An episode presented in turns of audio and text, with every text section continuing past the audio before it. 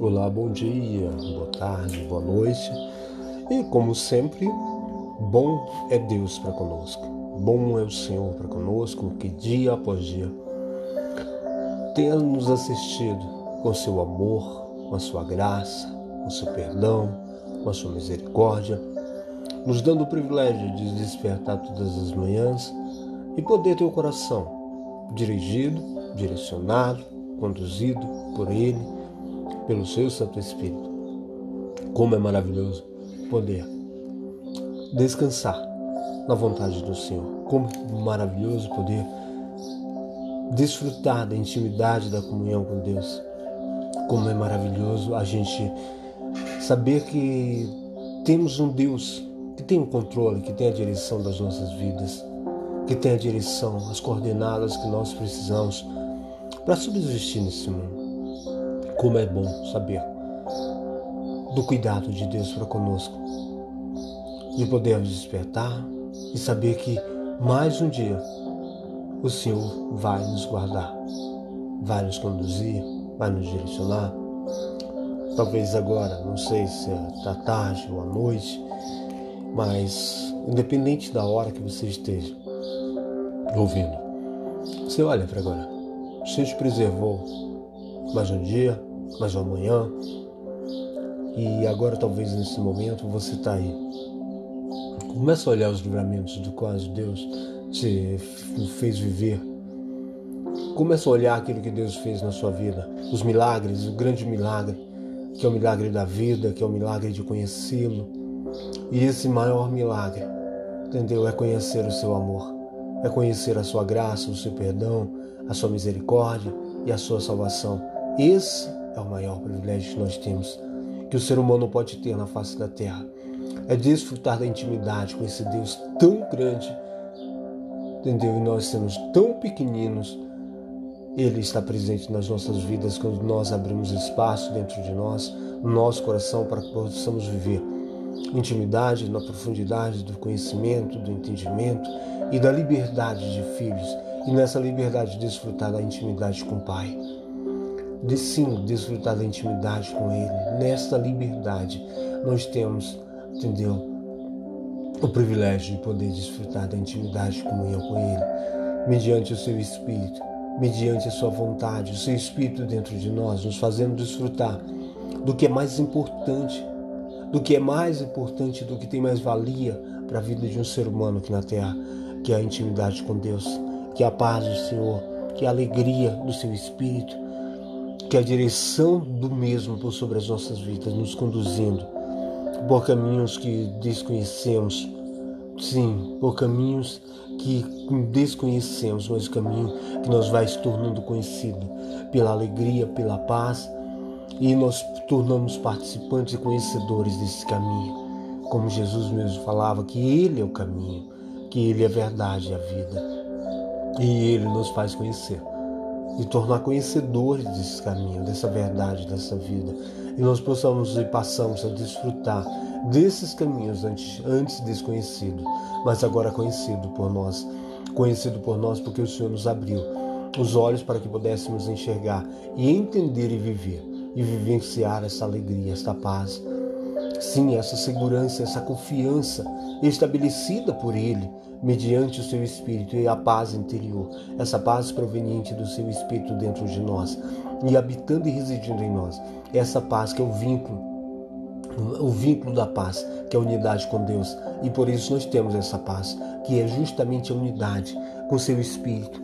Ele nos permite viver a paz e quando nós vivemos essa paz, nós temos a certeza, a plena certeza de que Deus está presente nas nossas vidas, justamente por essa paz que não é a que o mundo tem. A paz que o mundo tem não é a paz que o mundo tem, mas é a paz do Senhor. É a paz que o Senhor nos dá, a paz que o Senhor nos permite viver, que é o equilíbrio e a direção do próprio Deus por sobre as nossas vidas. Nós passamos a ter a paz interior, a paz do Senhor, essa paz que transcende e ultrapassa a maneira de ver, de enxergar, de entender e de compreender. Porque é uma dimensão do qual o Senhor nos permite viver. E o mundo vive sim essa guerra, Sim, a guerra de conflitos, a guerra de interesses, a guerra de valores, por não entender, por não ter a paz, por não ter a alegria, por não ter a presença de Deus dentro de si. O homem discorre a busca por uma satisfação, a busca, não sei se pela paz, mas sim pela a, a conjunção comum, tentando estabelecer a vida por situação, tentando estabelecer a sua vida por condição, por alguma, algum caminho que ele mesmo cria para tentar dar sentido à sua vida. Mas sem Deus, o homem não pode viver a paz perfeita. O homem não pode viver a plena paz do Senhor, a alegria de Deus por sobre a sua vida, porque ele está tão emaranhado com as influências desse cosmos, desse mundo, que ele não consegue viver a intimidade com Deus, a vida de Deus dentro de si. Sim, é, essa paz ela está atribuída à vida de Deus dentro de nós, mediante o seu Espírito. Por isso que Jesus falou que quando ele fosse, ele enviaria o seu Espírito. E o seu Espírito, esse consolador, entendeu? Esse consolo, essa força que nos enche, que nos nutre, que nos capacita a viver nesse cosmos, nesse mundo, mas tendo a vida de Deus dentro de nós. Sim, essa vida espiritual estabelecida pelo próprio Senhor, para que vivamos a alegria, a plena alegria, a plena paz, a completude de vida estabelecida pelo próprio Deus mediante o seu Espírito dentro de nós.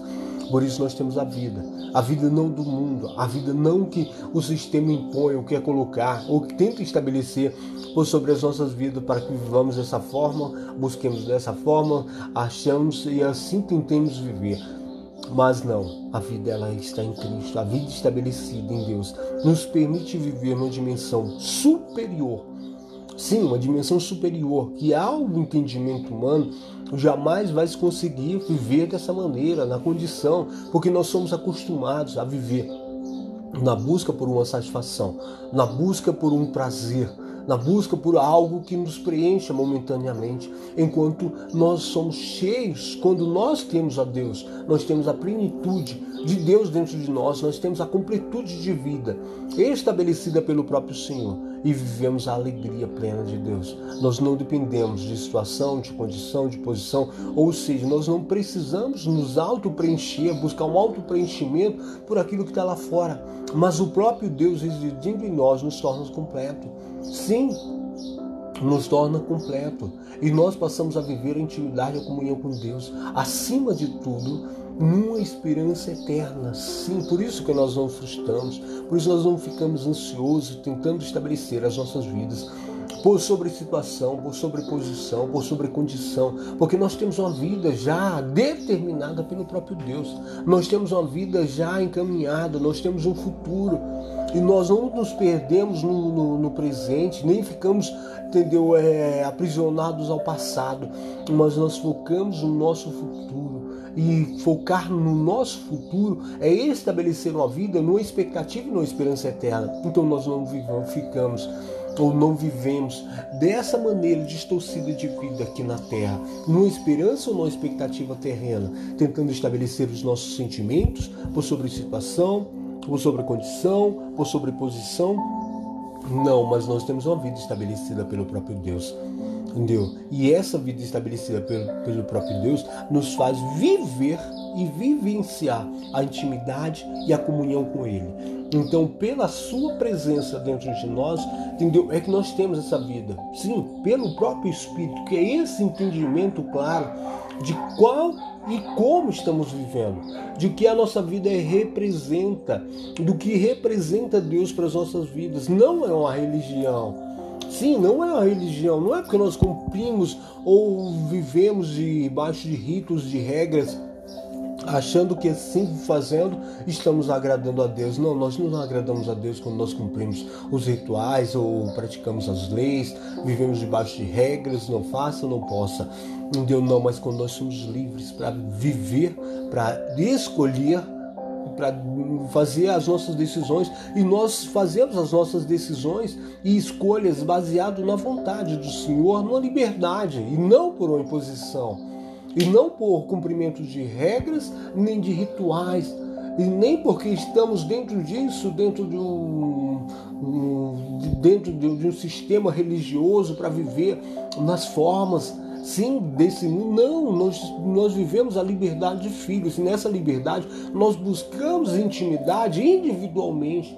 Entendeu? Nós buscamos a intimidade individualmente e não porque nós estamos dentro de, de, dentro de uma denominação, mas sim porque nós precisamos estar com a nossa vida e com o nosso coração aplenado pela vontade de Deus, vivendo esta liberdade de filhos. Sim, essa liberdade de filhos.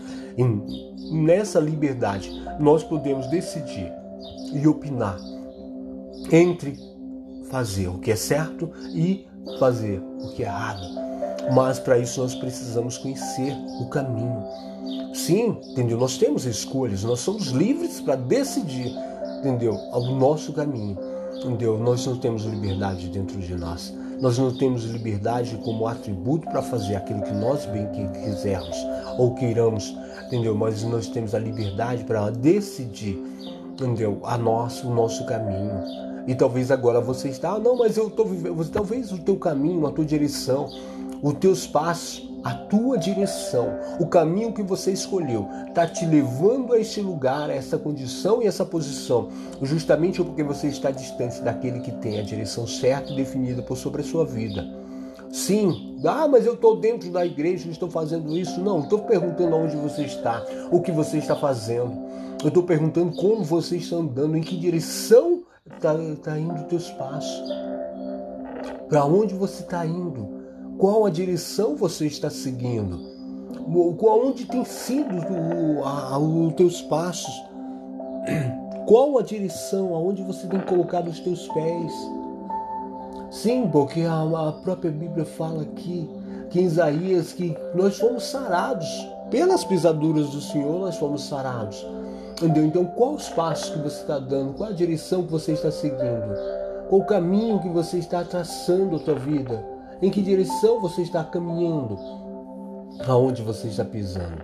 Será que nas pisadas de Cristo?